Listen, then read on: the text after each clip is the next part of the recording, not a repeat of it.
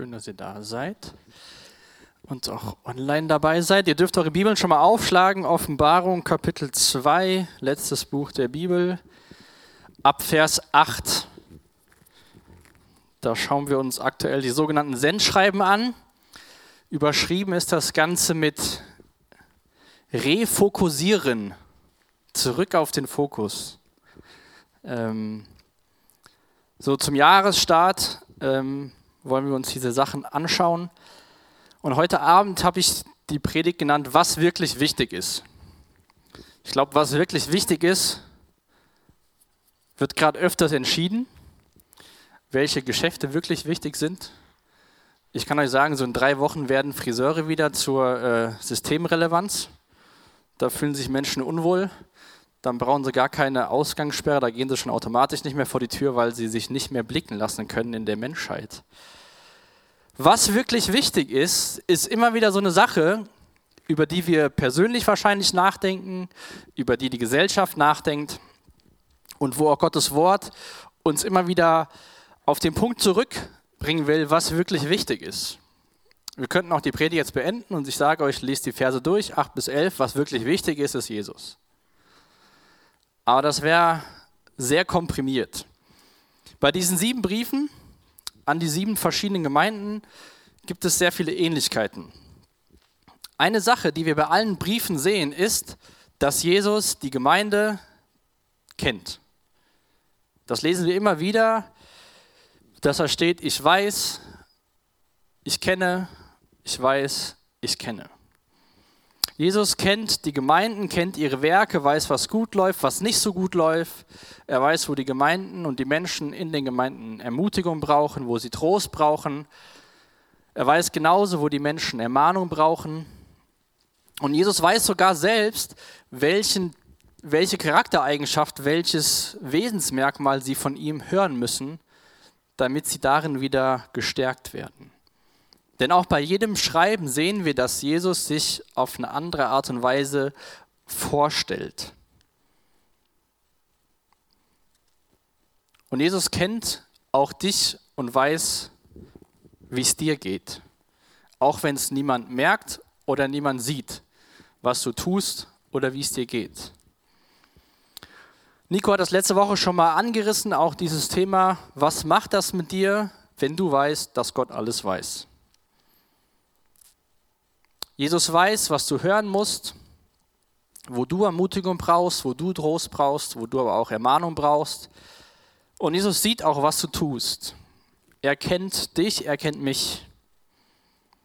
Jesus ist kein Fremder, dem du erstmal sagen musst, hallo, mein Name ist Benny, ich wohne mittlerweile in Herborn-Seelbach, ich habe eine Frau und so weiter und so fort, ich mache das. Jesus kennt dich. Du musst dich ihm nicht vorstellen und auf den Stand der Dinge bringen. So, ach schön, Jesus, dass wir uns wieder kennen, dass wir uns wieder sehen.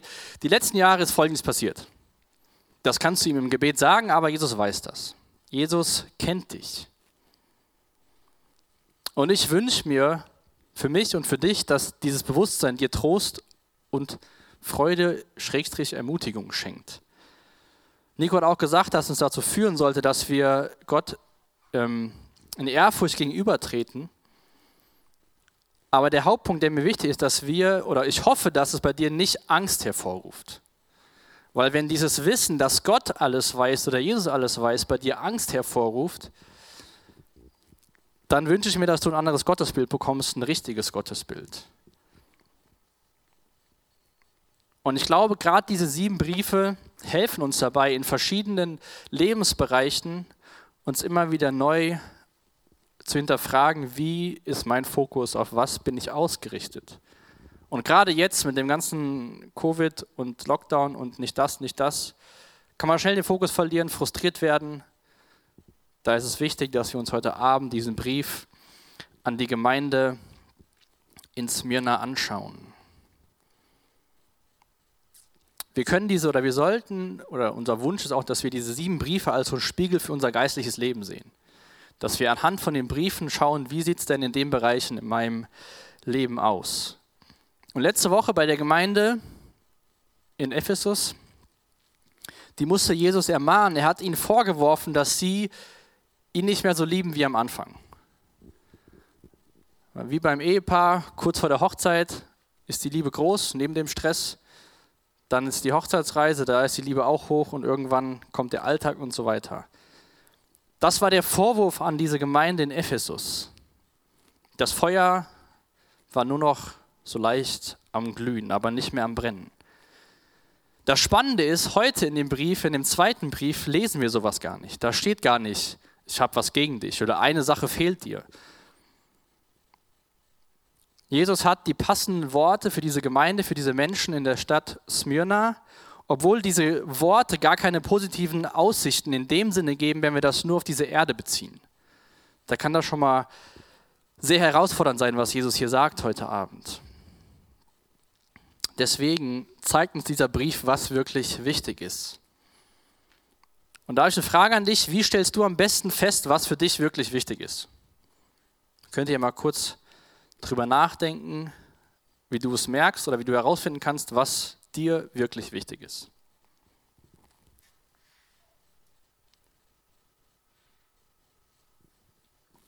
Es hat mal jemand gesagt, wir lernen einige Dinge aus dem Wohlstand, aber wir lernen noch viel mehr aus dem Unglück.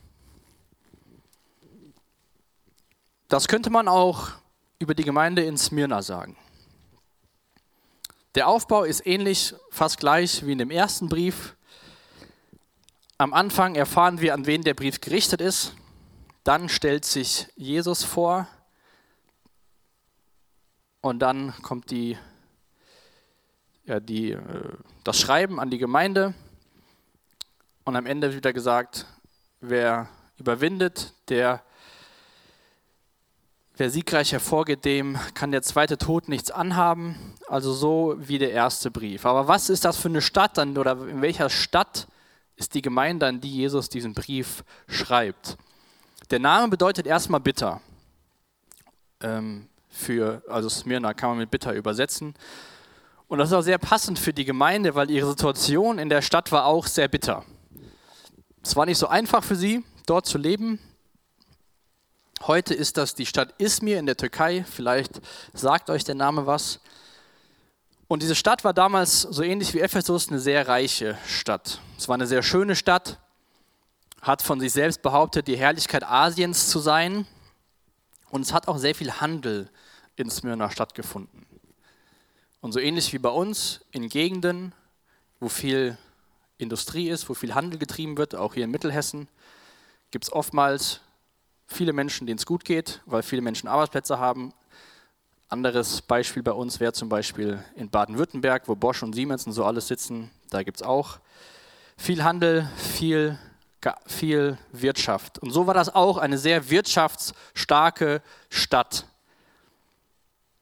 Ein Grund dafür war ein Hafen, wo natürlich auch viel Handel betrieben werden konnte.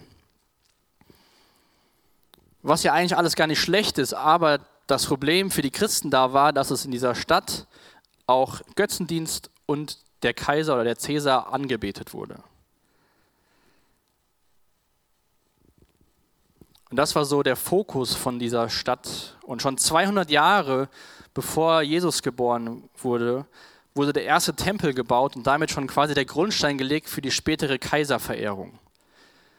Und es wird davon ausgegangen, dass in den Jahren 80 bis 96 nach Christus oder von 81 bis 96 nach Christus hat Domitian regiert in Rom. Und er war der erste Kaiser, der Anbetung verlangt hat, indem dass man ihn auch als Herr angesprochen hat. Und natürlich hat auch so ein Kaiser oder Cäsar, ich gebrauche die Wörter für die gleiche Person, damit getestet, wie loyal sind die Menschen in diesen Städten. Und wer auf der Sommerfreizeit war, kann sich wahrscheinlich an eine ähnliche Situation erinnern. Bei Daniel war das auch so, dass Nebukadnezar Anbetung gefordert hat und Daniel und seine Freunde sich nicht dem gebeugt haben. Aber es war wohl unter diesem Kaiser, dass Johannes, der diese Offenbarung und die Briefe schreibt, auf die Insel Patmos verbannt wurde und auch diesen Brief an die Gemeinde an Smyrna geschrieben hat. Diese Anbetung war, des Kaisers war obligatorisch, das gehörte so dazu. Natürlich wurde das wie damals im Alten Testament bei Daniel auch von den Christen dort verlangt, dass sie Cäsar mit Heer ansprechen und ihn, ihm Opfer bringen. Aber genau das, wie bei Daniel, haben diese Menschen nicht gemacht. Sie haben sich nicht diesen, diesem Gebot gebeugt und daher war es für sie eine bittere Zeit, wie der Name von der Stadt schon sagt. Weil das haben sie zu spüren bekommen, dass sie sich nicht gebeugt haben und mit der Kultur gegangen sind. Und ich lese uns jetzt mal die Verse vor. Apostelgeschichte wollte ich sagen, habe ich auch gesagt, aber es ist Offenbarung, Kapitel 2, die Verse 8 bis 11. Schreibe an den Engel der Gemeinde in Smyrna. Der erste und der letzte, der, der tot war und wieder lebendig wurde, lässt der Gemeinde sagen. Das ist die Vorstellung von Jesus, die, wie er sich selbst vorstellt. Ich weiß, wie hart du bedrängt wirst und in welcher Armut du lebst. Eigentlich bist du aber reich. Ich weiß auch, wie sehr du von den Leuten verhöhnt und verleumdet wirst, die sich zwar Juden nennen, aber in Wirklichkeit eine Synagoge des Satans bilden. Doch du wirst noch mehr leiden müssen. Es wird sogar so weit kommen, dass der Teufel einige von euch ins Gefängnis werfen lässt. Das wird eine harte Prüfung für euch sein und ihr werdet zehn Tage lang Schweres durchmachen. Lass dich durch das alles nicht erschrecken. Bleibe mir treu, selbst wenn es dich das Leben kostet, und ich werde dir als Siegeskranz das ewige Leben geben. Wer bereit ist zu hören, achte auf das, was der Geist den Gemeinden sagt. Dem, der siegreich aus dem Kampf hervorgeht, kann der zweite Tod nichts mehr anhaben.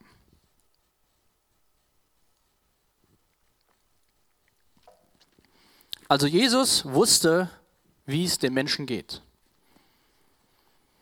Jesus wusste, dass diese Menschen in Smyrna, dass der Gemeinde, dass die keine einfache Zeit hatte. Und dennoch lesen wir so einen Zwischensatz, ich weiß, wie arm du bist, aber eigentlich bist du reich. Ich habe es zu Beginn schon gesagt, es gab keine Kritik, es gibt keine Ermahnung an diese Gemeinde, denn sie leben ein vorbildliches Leben trotz widrigen Umständen. Und wie stellt sich Jesus dieser Gemeinde vor? Als der Erste und der Letzte, der der Tod war und wieder lebendig wurde. Wie würde es euch in so einer Situation wie den Menschen damals geben? Ihr seid treu, ihr haltet euch an Gottes Wort, ihr erfahrt deswegen soziale Ausgrenzung, Isolation, vielleicht sogar Verlust von Arbeitsplätzen. Für die Menschen damals bedeutet das auch Einschränkungen am öffentlichen Leben teilzunehmen.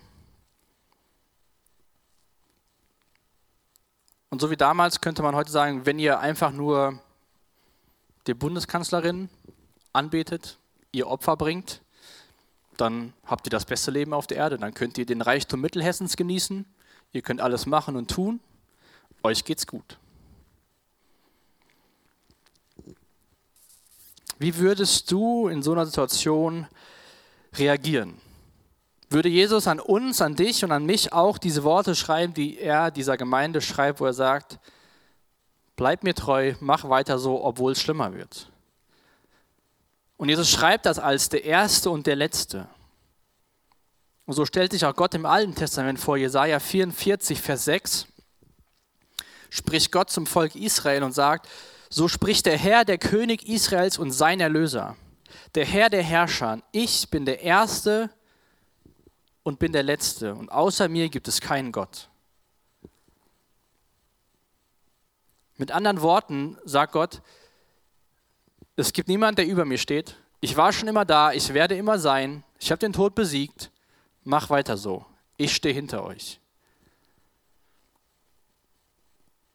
Egal, was die Stadt euch sagt, egal, was Domitian sagt, ihr macht es genau richtig. Der Weg, den ihr geht, ist der richtige. Und vielleicht ist das so eine Ermutigung, die du heute Abend von Gott hören musst, dass er sagt, ich weiß, es ist nicht alles einfach, aber du folgst mir nach, du vertraust mir, mach weiter. Geh den Weg nach vorne. Ich bin der Erste, ich bin der Letzte, ich habe den Tod überwunden. Wo ist es vielleicht in deinem Leben, dass du mit Situationen konfrontiert wirst, wo dein Glaube auf die Probe gestellt wird oder Menschen von dir erwarten, dich zu verhalten, was Gott gar nicht möchte oder für gut empfindet oder was du nicht mit deinem Glauben vereinbaren kannst. Wir alle wollen irgendwie dazugehören. Ja, die Menschen damals haben gesagt, wir, wir brauchen das nicht. Wir vertrauen auf Gott. Wir wollen dazugehören. Und ich habe heute nochmal so gedacht, als ich nochmal durch die Predigt gegangen bin und durch meine Notizen, vielleicht zeigt Corona gerade dir, wer wirklich deine Freunde sind. Auf wen du dich verlassen kannst, mit wem du reden kannst, mit wem du ehrlich sein kannst, wer, bei, wer nachfragt, wie es dir geht, weil uns fehlt der alltägliche Kontakt mit Arbeitskollegen, Schulkameraden, Unikollegen, mit denen man sonst sehr viel Zeit verbringt. Man sitzt zu Hause, man guckt den Bildschirm und vielleicht zeigt dir diese Zeit, auf wen du dich wirklich verlassen kannst und wer wirklich zu deinem engen Freundeskreis gehört.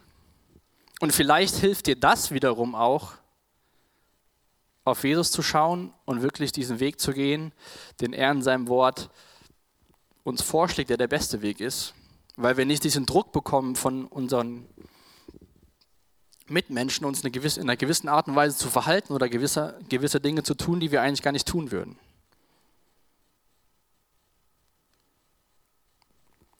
Und ich, oder nicht nur ich, sondern wir, die hier zugehören, wünschen uns auch, dass freitags die Jugend so ein Ort ist, wo man nicht kommen kann, wenn man X und Y oder das und das tut oder die so und so verhält, sondern dass man kommen kann, so wie man ist, dass man dazugehört mit seinen Fehlern, mit seinen Schwächen, mit den Dingen, die du vielleicht selbst nicht an dir magst. Und dass wir gemeinsam nach vorne schauen. Jeder von uns hat Dinge, die laufen nicht gut. Jeder hat Macken, jeder hat Kanten. Manche lernt man ja später kennen, wenn man sich so richtig kennenlernt. Vorher denkt man alles, ach, das sind ja tolles Menschen, die machen alles immer richtig und dann lernt man die besser kennen und denkt, ach ja, gut. So wie ich. Da fühle ich mich wohl. Ich habe früher Fußball gespielt, da zählte natürlich Leistung. Ja, wenn du keine Leistung bringst, sitzt du auf der Bank und so weiter und so fort. In Gemeinden, in, hier freitags in der Jugend, brauchen wir keine Leistung. Es ist kein Ort für bestimmte Sozialgruppen, es ist ein Ort für alle Menschen. Wir haben so ein, so, eine, so ein Motto, nach dem wir Jugendarbeit machen, lieben, lernen, leben sind diese drei Wörter. Wir lieben Menschen, vor allem junge Menschen. Wir lieben sie, indem dass wir mit ihnen Zeit verbringen. Und was wir auch jeden Freitag machen, wir lieben sie, indem dass wir ihnen Gottes Wort weitergeben, dass wir sie lehren dass wir gemeinsam miteinander das Leben teilen, durch Austausch, durch Gebet, durch Kleingruppen, auch wenn das alles zurzeit ein bisschen schwierig ist und wir das sehr stark auf diesen Gottesdienstteil ähm, hier beschränken müssen, ist unser Wunsch trotzdem, dass wir Menschen lieben, sie lernen und gemeinsam mit ihnen das Leben leben. Und das dürfen wir im Angesicht dessen tun, dass Jesus der Erste und der Letzte ist und dass er den Tod überwunden hat. In Johannes 16, Vers 33, in dem Kapitel, ist Jesus mit seinen Jüngern am Reden und bereitet sie auf die Zeit vor, wenn er nicht mehr da ist. Und am Ende von diesem Kapitel sagt er, all das habe ich euch gesagt, damit ihr in mir Frieden habt. Und so ähnlich wie der Gemeinde in Smyrna sagt er seinen Jüngern, in der Welt werdet ihr hart bedrängt, doch ihr braucht euch nicht zu fürchten, ich habe die Welt besiegt. Ich bin der Erste und der Letzte. Ich war tot und bin lebendig. Ich habe die Welt besiegt. Das musste diese Gemeinde damals hören, weil sie waren bedrängt. Vielleicht hatten noch Menschen Todesangst, weil sie sich nicht dem Kaiser untergeordnet haben. Und das sehen wir in Vers 9, wie Jesus beschreibt, was er über diese Gemeinde weiß. Und das ist ein bisschen anders wie bei dem ersten Brief. Bei dem ersten stand, ich kenne deine Werke, ich weiß, was du tust. Und hier weiß Jesus um die Situation dieser Menschen. Jetzt die Frage, warum bezeichnet Jesus diese Menschen als eigentlich reich? Man könnte sagen, die Umstände sind bitter, aber euer Herz ist reich. Von außen sieht es schlecht aus, aber innerlich geht es euch gut. Und ich glaube, wir können das alle oder viele von uns vielleicht nicht ganz so nachvollziehen, wie es da so geht. Zumindest geht es mir so, weil ich sowas noch nicht erlebt habe. Und ich kann mir schon vorstellen, dass es für die Leute auch einfach war zu denken, wo ist denn jetzt Gott? Was macht er denn? Wir haben so viel Bedrängnis, der Kaiser und wir haben vielleicht keine Jobs mehr, wir können nicht mehr auf den Markt gehen. Wo ist denn jetzt Gott? Was soll das denn? Und Gott sagt diesen Menschen, es sieht aus, als ob ihr arm seid, aber eigentlich seid ihr reich. Diese Menschen haben Gottes Liebe erfahren. Sie hatten eine feste Hoffnung an Gottes Reich. Sie hatten eine feste Hoffnung auf den Himmel. Und das war dieser Reichtum, den Jesus hier in diesem Brief anspricht. Er lenkt die Augen von diesen Menschen weg, von diesem Sichtbaren zu dem Unsichtbaren, zu dem Schatz, wie Hermann letzten Sonntag gesagt hat, der wirklich zählt. Das war das Kennzeichen von dem Reichtum dieser Menschen.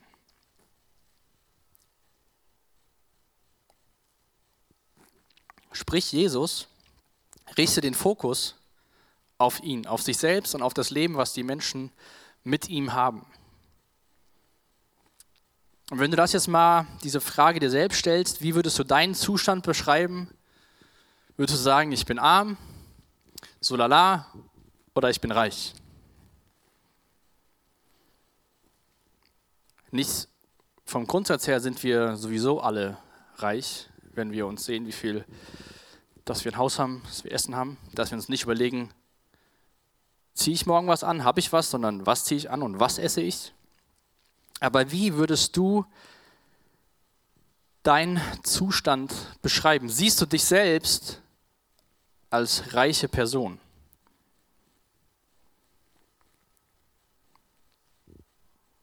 Jesus definiert Reichtum in diesem, in diesem Brief an die Gemeinde dass man eine sichere Zukunft hat, dass man keine Angst haben braucht von der Zukunft, dass man wissen darf, die Schuld ist bezahlt,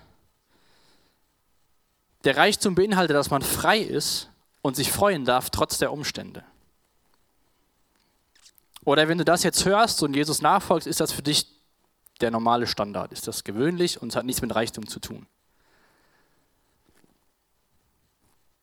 dann ist das Problem, dass es uns allen viel zu gut geht und Jesus unser Leben besser machen sollte, obwohl er eigentlich unser Leben sein sollte. Und das wünsche ich mir, dass wir uns heute Abend ganz neu darauf fokussieren, dass wir, wenn wir Jesus kennen, dass wir reiche Menschen sind, weil wir Jesus kennen, weil wir eine Hoffnung haben, weil wir frei sein dürfen, weil wir uns freuen können, egal was die Bundesregierung die nächsten Wochen noch so entscheiden wird.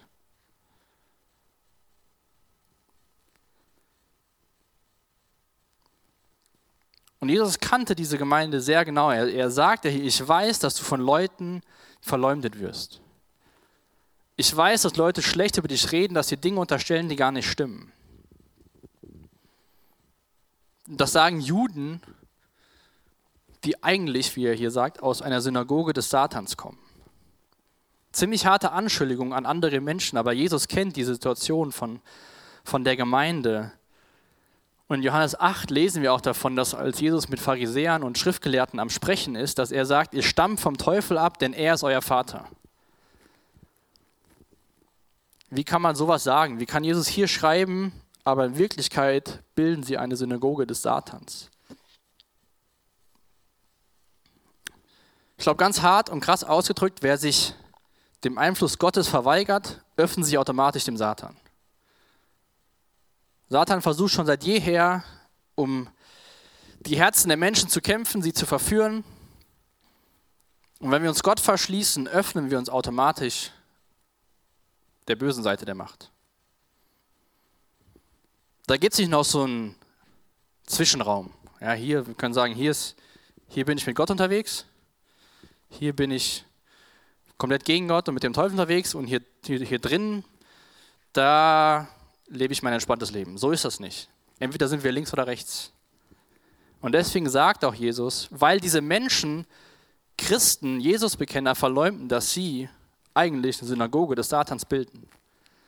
Weil der Satan hat es nicht geschafft, die, die Menschen aus der Gemeinde dazu zu bringen, dass sie den Cäsar verehren. Dann versucht er sie auf eine andere Art und Weise zu schädigen. Es wurde gelästert, schlecht geredet. Und im Endeffekt haben diese Menschen schlecht über Gott geredet. Wahrscheinlich haben sie Jesus als den Messias abgelehnt. Und wir, man kennt das aus den Evangelien, dass auch da die Pharisäer, die Juden, die eigentlich alles wissen müssten, Jesus abgelehnt haben und Jesus selbst als Gotteslästerer hingestellt haben.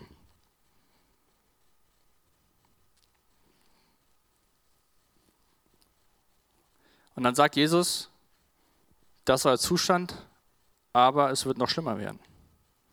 Doch du wirst noch mehr leiden müssen. Es wird so weit kommen, dass einige von euch vom Teufel ins Gefängnis kommen. Das wird eine harte Prüfung werden für euch. Ihr werdet zehn Tage lang Schweres durchmachen. Lass dich durch das alles nicht erschrecken, sagt Jesus.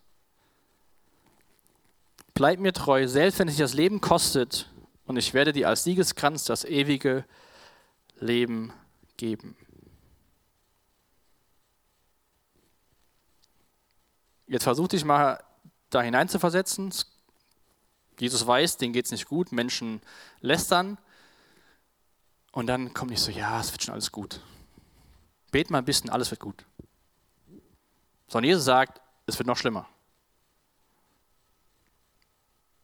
Macht euch bereit, es wird schlimmer. Der Teufel wird noch mehr versuchen. Man weiß jetzt nicht genau, ob das wirklich zehn Tage sind, ob das einfach eine Zeitperiode.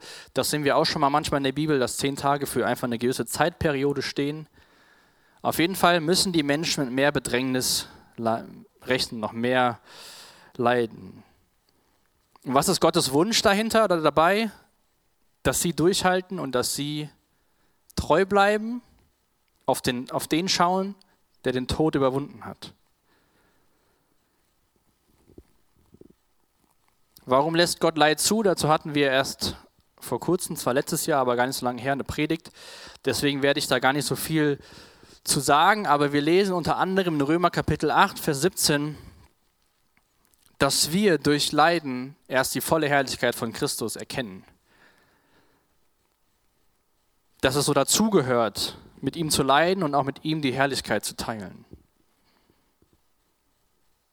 Und Jesus will diese Menschen ermutigen. Das finde ich immer wieder cool bei der Bibel, dass wir einen Gott haben, der nicht sagt, okay, ich kann dir gar nicht sagen, was in Zukunft passiert und was so kommen wird, sondern wir glauben an Gott, der uns alles sagt, was wir wissen müssen, der sagt, es wird doch schon mal schlimmer werden, aber halte durch weil ich habe die Welt besiegt. Ich habe den Tod besiegt.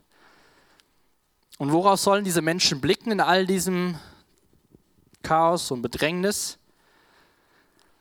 Auf das ewige Leben, auf die Zukunft, auf Jesus und auf den Himmel. Und die Menschen sollen sich auch nicht erschrecken. Und das kann ich uns auch sagen. Es werden nochmal Sachen kommen, die vielleicht nochmal schlimmer sind. Dann sollten wir uns nicht erschrecken. Sondern sollten sagen, gut, Jesus hat uns vorbereitet, lass uns in dieser Situation treu bleiben. Jesus verheißt diesen Menschen den, den, einen Siegeskranz. Das war eine Sache, mit der konnten die Menschen sich damals sehr gut identifizieren, weil in Smyrna auch die Olympischen Spiele stattgefunden haben. Und damals gab es ja immer Siegeskränze. Das heißt, es war ein Bild, was für die Gemeinde, für die Menschen sehr eindrücklich war, dass man als Sieger wenn man treu bleibt und das alles durchsteht, dass man einen Kranz bekommt. Tja, ich habe mich gefragt, was wäre das heutzutage? Mir ist nichts, ein, nichts eingefallen, außer diese Flammenstreak bei Snapchat. Das war ein bisschen Banane, aber also, ich weiß ja nicht, was für dich heute eine Belohnung wäre. Aber das war das für die Menschen damals. Sie wussten sofort, was damit gemeint ist, mit diesem Siegeskranz. Jesus hat sie ermutigt und sagt dann, wer bereit ist zu hören auf das, was der Geist den Gemeinden sagt, oder wer bereit ist, acht auf das, was der Geist den Gemeinden sagt. Bist du bereit, auf das zu hören, was Jesus uns zu sagen hat? Wie gesagt, Jesus kennt uns, Jesus kennt die Gemeinden, Jesus kennt dich, er kennt mich. Sind wir bereit zu hören, was er zu sagen hat?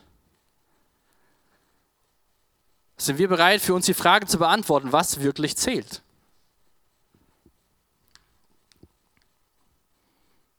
Dem, der siegreich aus dem Kampf hervorgeht, kann der zweite Tod nichts mehr anhaben.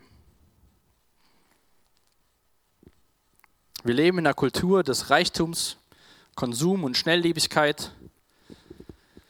Vieles, viel Leben findet auf sozialen Plattformen statt. Man hört in den Nachrichten immer mehr von, von Ausgrenzung, von nicht so angenehmen Sachen. Wir leben in so einer Wegwerfsgesellschaft, heute gekauft, morgen weggeschmissen, weil man kann es günstig neu kaufen. Welche Werte zählen noch in 2021? Gehen wir einfach mit dem Strom oder sind wir bereit zu hören auf das, was der Geist den Gemeinden sagt? Paulus fasst in Philippa Kapitel 3, die Verse 10 und 11 ziemlich gut zusammen, was, wenn du da merkst, dass du dich nicht als reich betrachtest oder ja, Jesus nicht alles ist, dann kannst du dir mal die Verse aufschreiben, Philippa 3, die Verse 10 bis 11. Und wenn du dir noch nicht überlegt hast, was so dieses Jahr für dich auf dem Plan steht, dann könnte das ein erster Schritt sein, weil der uns in eine richtige Richtung lenkt und es könnte auch so ein guter Jahresvorsatz sein, den man eigentlich jedes Jahr sich wieder nehmen kann. Denn Paulus schreibt, ja, ich möchte Christus immer besser kennenlernen. Ich möchte die Kraft, die Gott, ich möchte die Kraft, mit der Gott ihn von den Toten auferweckt hat, an mir selbst erfahren. Und ich möchte an seinen Leiden teilhaben, sodass ich ihm bis in sein Sterben hinein ähnlich werde. Dann werde auch ich, das ist meine feste Hoffnung, unter denen sein, die von den Toten auferstehen. Ich möchte Christus, Jesus immer besser kennenlernen. Ich möchte die Kraft erfahren, die ihn von den Toten auferweckt hat. Das wollen wir alle vielleicht, hoffentlich. Und Paulus möchte auch an sein Leiden teilhaben, sodass er ihm bis in seinem Sterben ähnlich werde. Warum? Weil er hat eine feste Hoffnung, dass er dann auch von den Toten auferstehen wird. Und diesen Brief schreibt derjenige, der den Tod überwunden hat. Deswegen sagt Jesus der Gemeinde, ihr seid arm, aber eigentlich reich. Reich, weil ihr eine feste Hoffnung habt. Weil ihr wisst, dass es einen Gott gibt, der seinen Sohn gesandt hat, der für euch gestorben ist, der euch eine Hoffnung gibt, der eure Schuld bezahlt hat, der den Tod besiegt hat. Und deswegen kann er ihnen auch schreiben, der der siegreich aus dem Kampf hervorgeht, weil Jesus diese Welt überwunden hat. Und was bedeutet das jetzt, dass der zweite Tod diesen Menschen nichts mehr anhaben kann? In Offenbarung 20, Verse 14 bis 15 lesen wir was darüber. Dieser zweite Tod bezeichnet ewige Gottesferne, ewige Verdammnis.